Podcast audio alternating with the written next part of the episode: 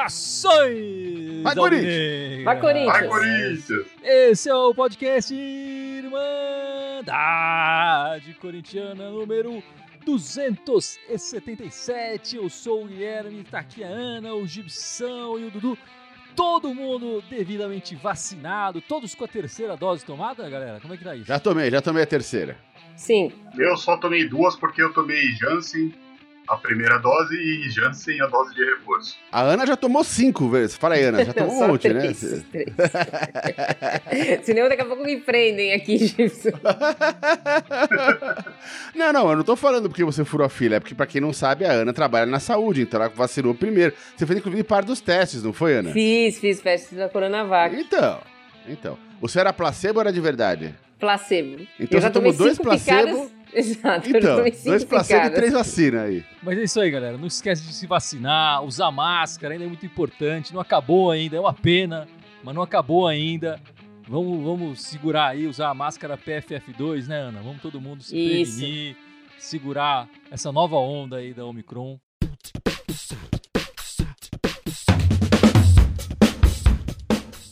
Enfim, só pra localizar, a gente, a gente tá fazendo esse podcast, gravando, fazendo essa live, logo depois da partida Corinthians 3, Ituano. Na verdade, Ituano 2, Corinthians 3, né? A partida foi em Itu. É, a gente vai falar um pouco dessa partida e logo depois vamos falar das outras notícias do, do Corinthians e, e especialmente né, da queda do Silvinho e da procura por um novo treinador. Mas vamos começar falando dessa partida. Eu queria vir, ouvir primeiro a Ana. Ana. Quais são as suas primeiras impressões do, do jogo dessa noite? Primeiro tempo parecia um revival da época do Silvinho, né? Mesma tática, mesmo esquema, tudo igual, só trocou uma outra peça que não podia jogar. Time batendo cabeça, tomando dois gols logo no começo. Aqui, um, graças a Deus, o, o Vara certamente anulou, mas anulou. E aí, o segundo tempo, acho que o, para mim os jogadores tomaram conta, acho que já deviam ter feito isso na época do Silvinho já, e foram pra frente, mostraram o que pode ser o Corinthians de verdade nesse segundo tempo. Fez três gols, fazia tempo que a gente não viu o Corinthians fazer três gols, né? Dois no segundo tempo, né? Acho que tem um caminho e vamos ver quem que o Corinthians vai contratar aí. Durante um tempo da partida, Dudu, o Corinthians jogou como os cinco reforços, né? Os cinco reforços mais importantes. O Paulinho, o William, o Renato Augusto, o Roger Guedes e o Juliano, enfim. Você acha que, que esse é o jeito, botar os melhores em campo e, e, e deixa que eles se resolvem lá? Foi um bom esquema? Funcionou? Tem Olha, futuro? Funcionou a hora que precisou funcionar, né? Porque, que nem a Ana falou, o Corinthians foi um no primeiro tempo e outro no segundo tempo. A hora que os, os titulares estavam em campo, o Corinthians apresentou muito mais controle de bola, muito mais toque, muito mais tabela. Mas o Corinthians precisa mesmo mostrar essa força e os contratados também, do que vieram. É, eu acho que dessa- desses que estão jogando aí, que jogaram na segunda etapa, quem ficou ainda um pouco abaixo foi o Roger Guedes. O Roger Guedes ainda não tá, parece que não começou o 22. E pesa muito a questão do, do centroavante, né? Que o Corinthians quer jogar com uma referência e a bola não chega para ele. Mas, Dudu, é, é, antes de começar, você foi incisivo sobre os cinco reforços jogarem juntos. Aqui você deu uma ensaboada aí. Eu quero que você responda na lata, pô. Dá pra jogar os cinco juntos ou não dá? Dá para jogar os cinco juntos. Acredito que dá para jogar os cinco juntos, só que aí tem que mudar o meio-campo. Eu acredito que não jogaria o Cantilho. Prefiro jogar o Duqueiroz. É, não, eu não tô Do falando do. Cantígio nem do Dudu, tô falando dos mas cinco. os cinco não, não. Os cinco O- dá os pra jogar. outros cinco da linha a gente tem que conversar aí, entendeu? Não, eu concordo, mas eu concordo. Os cinco dá pra jogar e eles têm que jogar junto. Eles foram contratados pra isso. Eles têm que jogar os 90 minutos, a grande maioria dos jogos. Não importa o campeonato. É que o Paulista dá pra fazer um pouco mais de teste, mas eles têm que jogar sim todos os jogos. Segundo gol do Ituano foi anulado, mas o frango do Cássio não. Júlio César, assim, ué, é difícil apagar esse frangaço, né? Na súmula ali não vai estar, vai estar um impedimento, né? Simples, mas difícil apagar isso na nossa memória, né, Gibson? O que, que você achou do, desse jogo do Corinthians esse final de domingo? O sentimento, o gosto no final, no, no final das contas é bom, mas começou amargo que doeu esse jogo, né? Pelo amor de Deus. Tomou um gol logo no começo. Aque- Aquele, aquele segundo gol não era, como no Dudu, se aquele segundo gol não é anulado, capaz do jogo ter acabado ali mesmo, né? É, Ainda mais pra circunstância que foi o gol, né? Aquele Nem 10 baita minutos frango. jogados era 2x0. Sim, não, e, e aquele segundo frango, aquele frango do Cássio, putz, isso aí é uma coisa que desmonta o time, né? É, talvez o fato de ter sido lá esse, esse jogo até deu, um- deu, uma, deu uma moralzinha. Aí o Corinthians foi lá, foi, lá, foi lá atrás pra empatar o jogo e tal, né? Mas foi um primeiro tempo muito ruim do time, né? É, segundo tempo foi bem superior, não dá nem pra dizer. E, e- e, cara, que, que, que estrela do Paulinho, pelo amor de Deus, cara. Paulinho acabou sendo eleito, né, pra Irmandade, o craque do jogo. É, entrou pela primeira vez de titular, né? Enfim, mostrando um pouco as suas, suas cartas. Eu acho que já, já passou desse, da hora de a gente mudar o esquema e não ter nove, né? O, o Paulinho não é aquele volante que ele saiu daqui, enfim, é um jogador que joga do meio pra frente. É, ele, ele talvez possa fazer o tal do falso 9. É, melhor do que qualquer um no, no nosso elenco. O, o, o Jô pega pouco na bola, enfim, acho que essa, essa referência no ataque tem que, tem que desaparecer. A gente joga, tem que jogar com inteligência. Respondendo a pergunta que eu mesmo fiz pro Dudu, tem que jogar os cinco, o resto a gente se vira, não importa, os caras são bons, eles conversam, eles se acertam. Então acho que tem que jogar os cinco e o resto a gente, a gente se vira. O resto, o resto do time tem que jogar para esses caras decidirem é, é, as partidas, né? Quem, quem vier aí, o treinador que vier, tem que, tem que achar espaço para os melhores jogarem, né? Enfim, quem começou a partida além do, do Paulinho de titular foi o Cantígio, né, Ana? A gente que. tem um Precisa certo- falar mesmo? É, tem que falar. Ah. Não, é, até sacanagem minha, mas assim, é, eu queria que, queria que todo mundo respondesse aqui de, de, de, de 10 para 0. 10 sendo. O cara é, é inegociável, joga muito, titular absoluto e zero, pé de rato, negocia, não sei nem porque contrataram. Que nota você dá pro, pro Cantígio, enfim, nessa passagem toda dele pelo, pelo Corinthians, Ana? Quatro.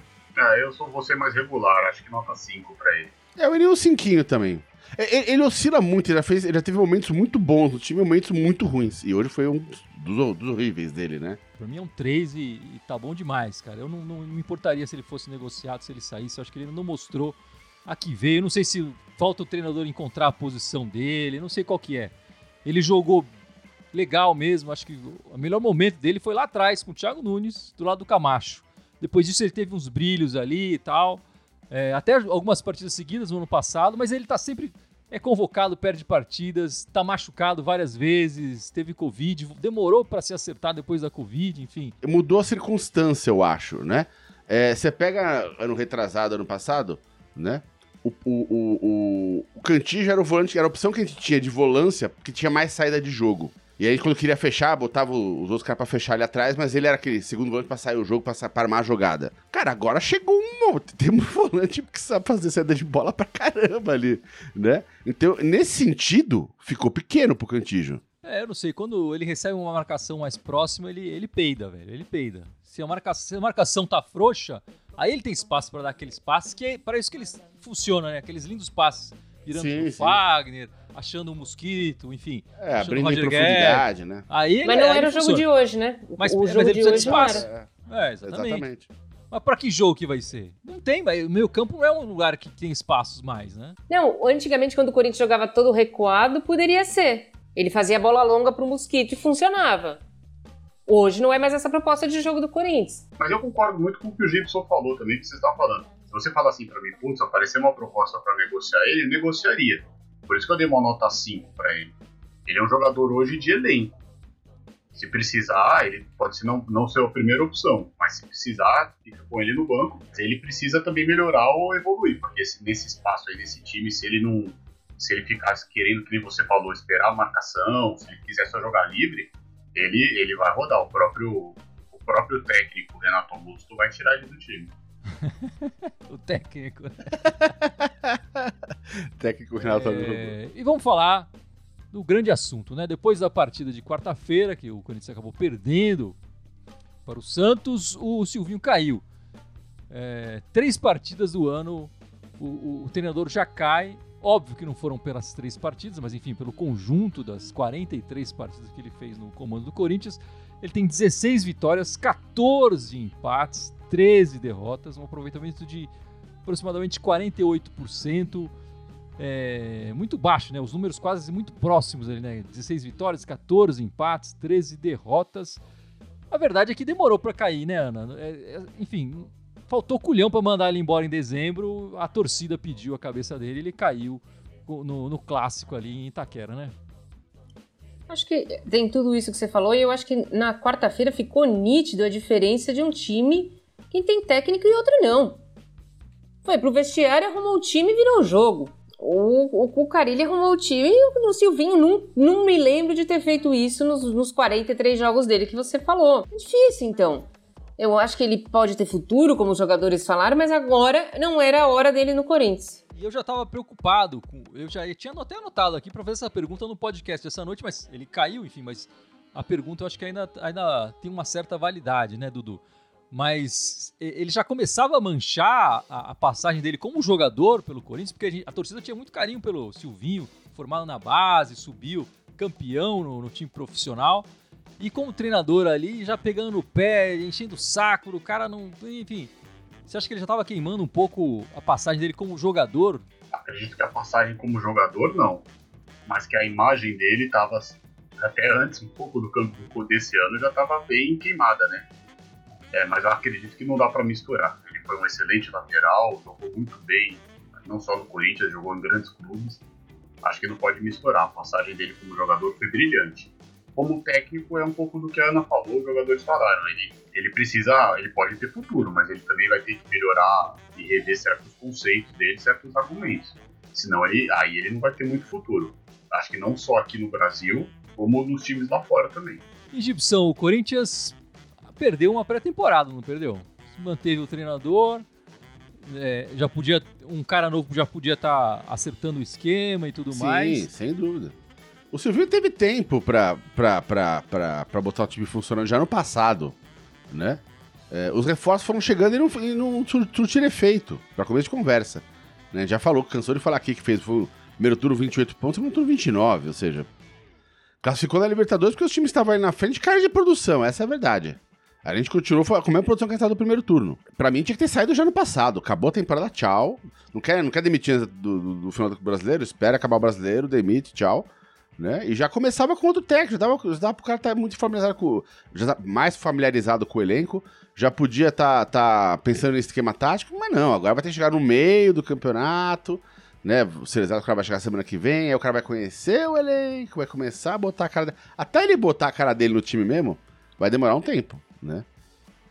Então o Paulista vai virar, vai virar pré-temporada agora, né? Só que sem ser pré-temporada, já valendo algo. Um Paulistinho ali. A pressão que eu tenho é que e, e a declaração do, do Duílio logo depois da partida, quase chorando, anunciando a saída do treinador, para mim tinham mantido o cara por amizade. Porque, pô, o cara é gente boa pra caramba, conseguiu a classificação na Libertadores, dá um meizinho para ele treinar essa equipe, que a equipe vai voar e tal. É, tava muito na amizade ali e, e, pouco no profissionalismo, né? O Duílio que acertou em vários momentos do profissionalismo, contratando empresas para é, é, fazer o. Como é que chama, Gibson? O, o compliance. O compliance. E, e, e, e, mesmo fora do compliance, para acertar as finanças do clube, para trazer mais receitas, mudar o marketing do clube. Né? O, o, fora, fora manter o, do, o, o, o Silvinho, o Duílio acertou o ano passado. Fez, ele fez um ano bem bom, bem acima da média como presidente do Corinthians. Mas manter o Silvinho foi um erro pesado é, ali. Foi um erro pesado. Espero que a gente não sofra esse ano por, por esse erro, né? Mas, enfim, vocês têm algum favorito para assumir o Corinthians? É, mas se fala muito dos portugueses, né, Ana? Você tem algum favorito aí? Não, eu acho que não vai vir português, eu acho que vai vir um técnico argentino. Mas é só achismo. Nome, por favor? Não, não sei. A minha, minha impressão é essa, de que não vai vir um técnico português, porque eles são muito caros, e vai vir um nome argentino. Mas é só uma impressão minha, eu não sei. Não tenho nenhum Ó, nome se, assim. Se, se vier, a Ana vai ser a nova profeta da Irmandade, hein? é só é, a minha impressão, eu não sei. E você, Dudu, tem alguma preferência aí? Preferência eu também não tenho. Acho que tem que vir um técnico experiente. Agora, o que, eu, que a gente até falou na quarta-feira, que eu tá, continuo com essa opinião, é que eu acho que vai ser um técnico estrangeiro. Para mim, sei lá, não importa se ele vai ser da Argentina, português. Estão falando, até o pessoal comentou aqui muito do Paulo Fonseca, né, que já dirigiu a Roma, dirigiu, se não me engano, o Shakhtar também. Tem um estilo de jogo bem diferente do Silvinho. Aliás, qualquer um tem um estilo de jogo bem diferente do Silvinho. Mas eu acredito que vai ser um técnico estrangeiro. E você, Gibson, qual é a sua preferência? Tem alguma? Não tenho, não, cara. Eu não tô com nenhum nome. No... O que me preocupa dessa história, na real, né? É, é a parte financeira do clube, né? É, se os caras vão fazer alguma aventura muito louca de de repente trazer um cara muito caro, é, é, no momento que tem que acertar a finança do clube, apesar de trazer esses reforços agora, eles conseguiram diminuir bem a folha de pagamento. Então, o que me preocupa é trazer alguém, alguém muito caro e que vai comprometer esse planejamento financeiro do clube, né? É, a menos que, né, que nem, a, que nem a tal da Townsa queria bancar um centroavante, aí ela de repente vem trazendo um centroavante, vou bancar um técnico bom e vai ajudar a pagar, e é outra história, outros são os 500. Venha o nome que vier, eu espero que não cometa nenhuma loucura financeira querendo ou não, talvez o que também segurou um pouco o Silvinho foi isso, né? Um salário baixo, né? Perto do que tá acontecendo, é o que o Gibson falou, entendeu? Às vezes você não quer quebrar o clube, é... pode ser que os caras façam isso, mas esse, como o Silvinho é, tinha um salário baixo, às vezes isso segura, sabe? segurou ele por mais tempo do que deveria até. É, foi aquela coisa, não comprometeu, sabe? Tipo, é, o time não ficou ali perto da zona de rebaixamento, né? Foi ali pro meio da tabela, chegou até na zona da Libertadores. E os caras vão mantendo porque é confortável. É amigo dos caras, o custo é baixo, né? Aí e o julgamento não fica objetivo em cima do trabalho do técnico, né? Porque tem essa questão financeira, né? E tem essa questão da, da brodagem ali dos caras, né? Eu concordo totalmente com o Gibson, eu acho que é isso mesmo. É, não pode fazer nenhuma loucura financeira mesmo. Acho que 3 milhões pelo Jorge Jesus, impossível, desculpa. É, e, e o, o, JJ, né, o Jesus ainda tinha outras questões envolvidas, né? Primeiro que ele diz, diz ele que tá de férias, só volta em maio. É, depois tem a história que ele tá recebendo ainda, do, apesar de não estar tá treinando mais o Benfica, ele ainda recebe salários do Benfica até junho. Caso assumisse qualquer outra equipe do mundo, e o Corinthians joga nesse mundo, ele, ele pararia de receber esse salário do Benfica, que deve ser maior do que o que o Corinthians deve propor para ele receber, enfim. Então ele vai perder ali 3, 4 meses um salário superior, né? Agora, eu não acho ruim que o cara traga uma comissão técnica dele, que é o que o Jorge Jesus também tá. Esses 3 milhões, a maior parte é para o Jesus mesmo, Jorge Jesus, mas também para, para a comissão técnica dele.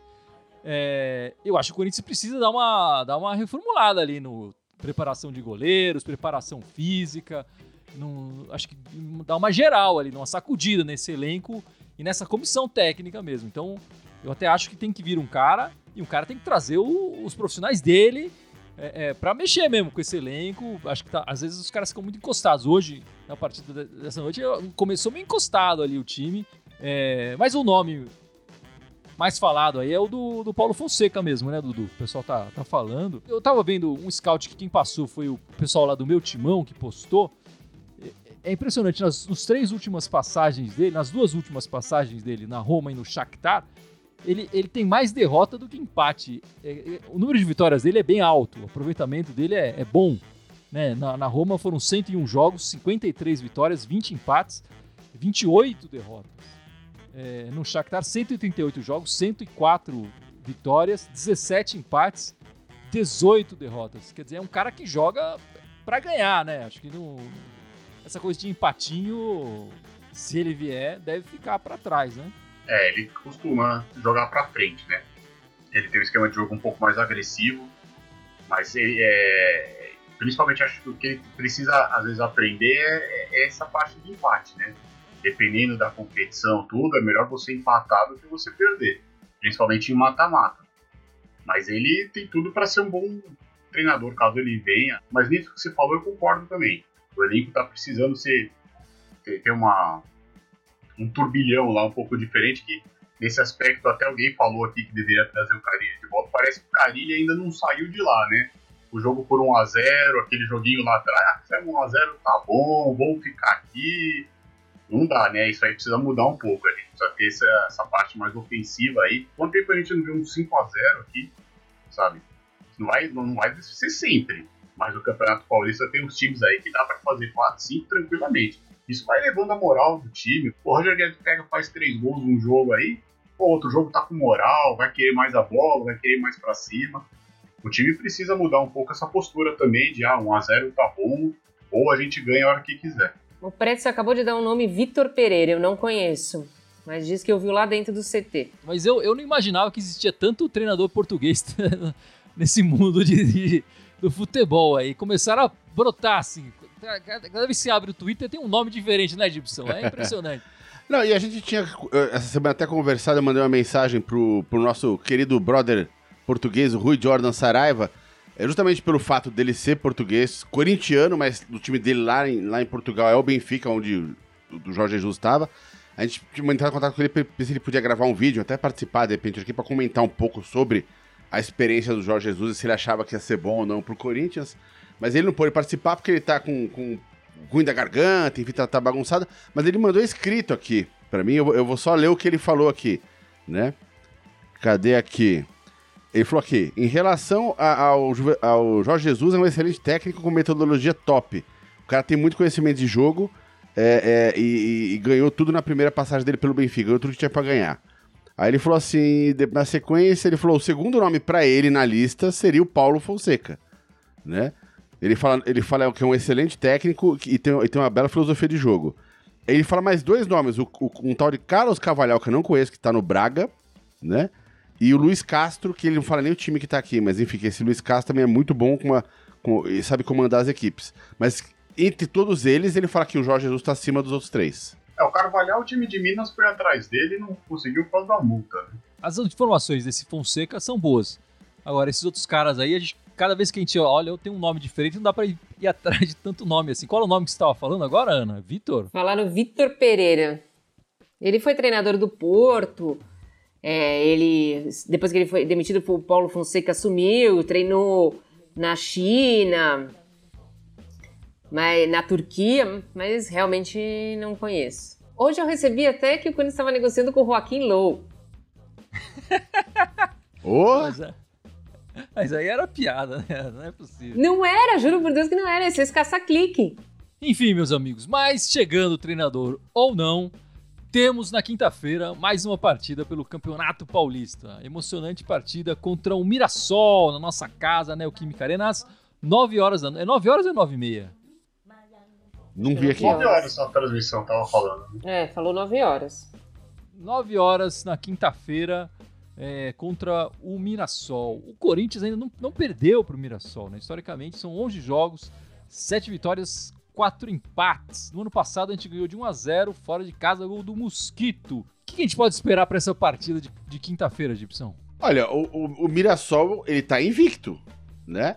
Duas vitórias, dois empates. Mas eu acho que não vai ser um jogo fácil, não. É, não, jogo fácil não é, né? A gente jogou. As duas primeiras partidas eram contra times da Série D, né? E não foi fácil, né, Dudu? Eu não sei que série que tá o Mirassol, mas também, enfim, não, não vai ser fácil de. O Mirassol tá na C. O Mirassol ainda tá na série C do brasileiro. E subiu foi o Ituano pra B, o Ituano é Novo Horizontino, né? É, não vai ser fácil. Enquanto o Corinthians não tivesse técnico que mude o jeito de jogar, não vai ser fácil. Vai ser sofrido assim de novo. Acho que poderia deixar o Renato Augusto e o Paulinho escalar, que acho que seria melhor, mas Acho que primeiro tempo vai a escalação do Lázaro, vai a escalação igual a que entrou hoje, talvez o William no lugar do, do Mosquito, mas acho que nem isso, vai igual que entrou hoje, e aí no segundo tempo o Paulinho e o Renato Augusto resolvem mudar, quem sabe dá tempo da gente ganhar o jogo, é isso que vai acontecer de novo. Você está esperando uma repetição, né? Mesmo na Neoquímica Arena. Ah, mesmo. Ou foi diferente contra Ferroviária, Santos. É, difícil, é uma né? coisa sempre. Enquanto não mudar essa comissão técnica toda aí, não adianta nada. Acho que a única coisa que a gente podia perguntar é se o. Quem que. Quem... Botaria o Ivan de titular? Eu acho que o Lázaro não tem é, estofo para fazer. fazer isso. O Lázaro não vai Nesse, fazer isso. Não vai fazer. É que nesse aspecto, se, se acontecer, talvez o que a Ana falou, pode ser que.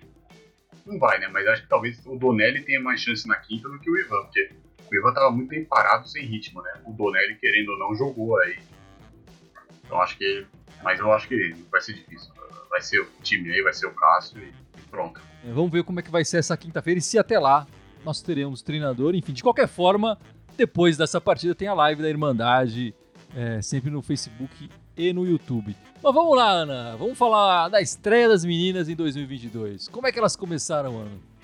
Começaram o ano do mesmo jeito que terminaram o ano, né? Ganhando da, um clássico ganhando do time de verde. Foi 3 a 0 tranquilo, podia ter sido mais. O Corinthians jogou bem, jogou tranquilo, não teve o Palmeiras não chegou muito assim no ataque. Logo no começo do segundo tempo chegou umas duas vezes, mas fora isso as meninas passearam em campo.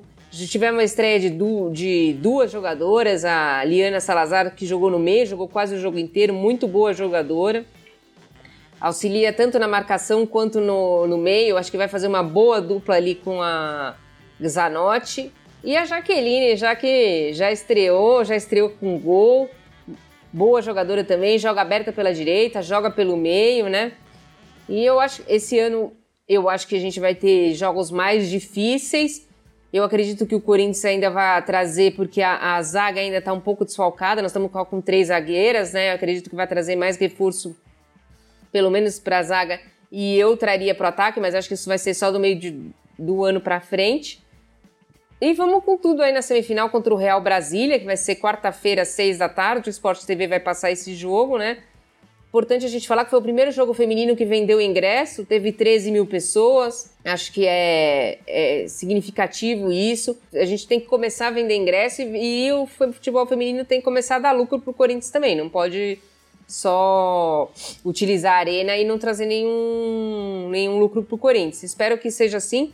Nós vamos ter mais, mais dificuldade esse ano, mas eu acho que vem título por aí. E além de ser a primeira venda de ingresso, também foi a primeira vez que passou um jogo na TV aberta, né, na, na Globo, passou transmissão da TV aberta e na TV, fechada também, enfim, ao mesmo tempo, é, é, o futebol feminino aí aparecendo pro grande público, né, Gibson? Não, e, e, como a Ana bem, bem falou, tipo assim, é legal que comece a dar, dar uma grana pro clube, vai começar a trazer retorno financeiro, né?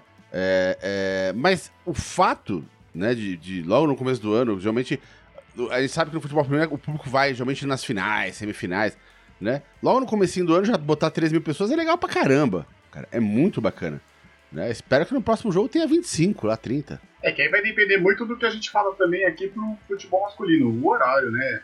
O Gibson tratando. Eles podem colocar o. Tudo bem, hoje era domingo, tá? Mas é um horário melhor. Porque quarta-feira, seis da tarde, já não é um horário. Ah, é exato, é horário que quebra chegar. perna. É claro. Eles têm que começar a ajudar, que aí com certeza, como o Corinthians foi um dos primeiros, né? Futebol feminino forte, vai poder ajudar também. A torcida vai. E, né, e é como a Ana falou, a gente vai estar um pouco mais, um pouco mais desfalcado esse ano, os outros times se reforçaram, mas isso que, que isso faz parte do futebol. Só que os horários precisam ajudar também, senão fica muito difícil. É, quarta-feira, seis da tarde, né? Só uns vagabundos que nem eu pode. É, Edson Pilon falando aqui, fora Luan agora, né? Tipo, o Luan nem tá jogando, cara. Tinha que lembrar o cara no final aqui da live. Mas sempre fora Luan. A gente tem que lembrar do Luan sempre, porque com 800 mil a mais, a gente conseguiria contratar um técnico melhor por vez. Exatamente. Ou trazer um centroavante. É, a gente tem que lembrar sempre, porque tudo bem, errou, errou, mas agora corrige seu erro. Assume, né? Fala, beleza, errei. Exato. Perdi essa grana.